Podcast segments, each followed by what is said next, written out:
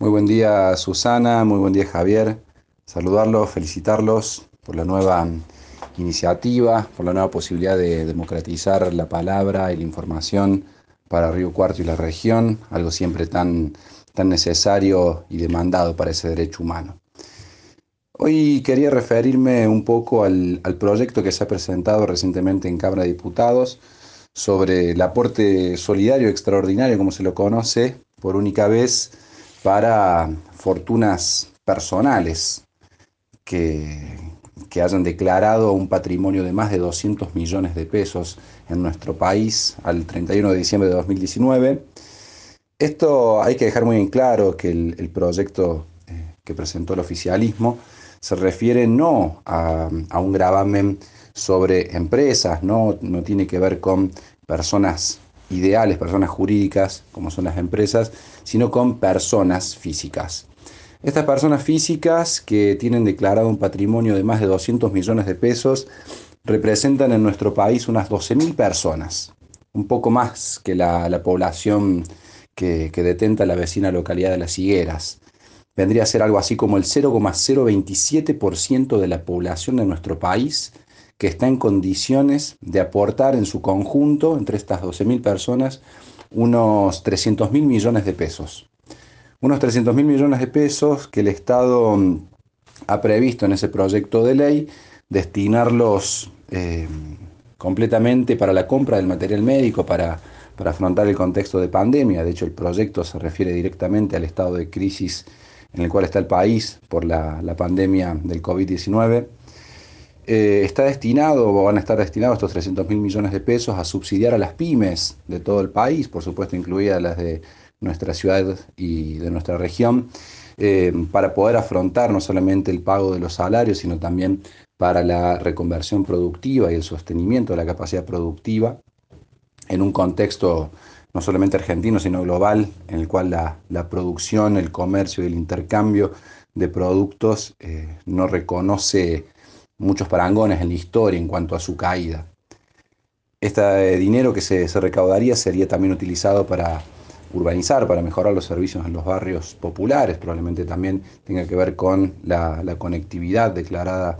recientemente un servicio esencial para toda la, la, Argentina. Tiene que ver con equipar también a IPF para el envase de gas natural y con relanzar el plan Progresar, lo cual es ciertamente muy importante para todos eh, aquellos estudiantes que en condición de vulnerabilidad no pueden sostener por sí mismos lo que demanda, digamos, muchas veces el, estudio en el ámbito universitario. Em, este, este gravamen hay que verlo como una, una demanda, digamos, del, Estado, de, que el Estado, cuando uno dice el Estado, nos estamos refiriendo a la, totalidad del país, de una demanda de, recursos para afrontar, digamos, la, situación tan crítica que está atravesando nuestro país. Por supuesto que es una demanda de recursos para el Estado, no para un gobierno, y supone esto, lógicamente, concentrar el, esfuerzo, digamos, o reorientar los, esfuerzos que está haciendo ya toda la población de nuestro país con el pago de, sus impuestos, con el sostenimiento de la actividad productiva, con el, enfrentamiento a la, pandemia, a lo que produce la pandemia en los ámbitos sanitarios, educativos, laborales, productivos de todo el país.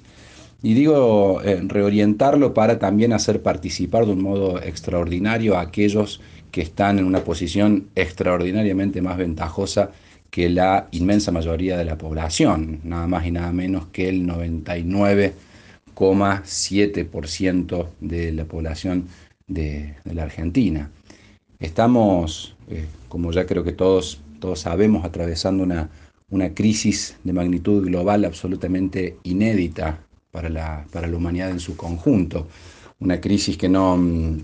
no reconoce eh,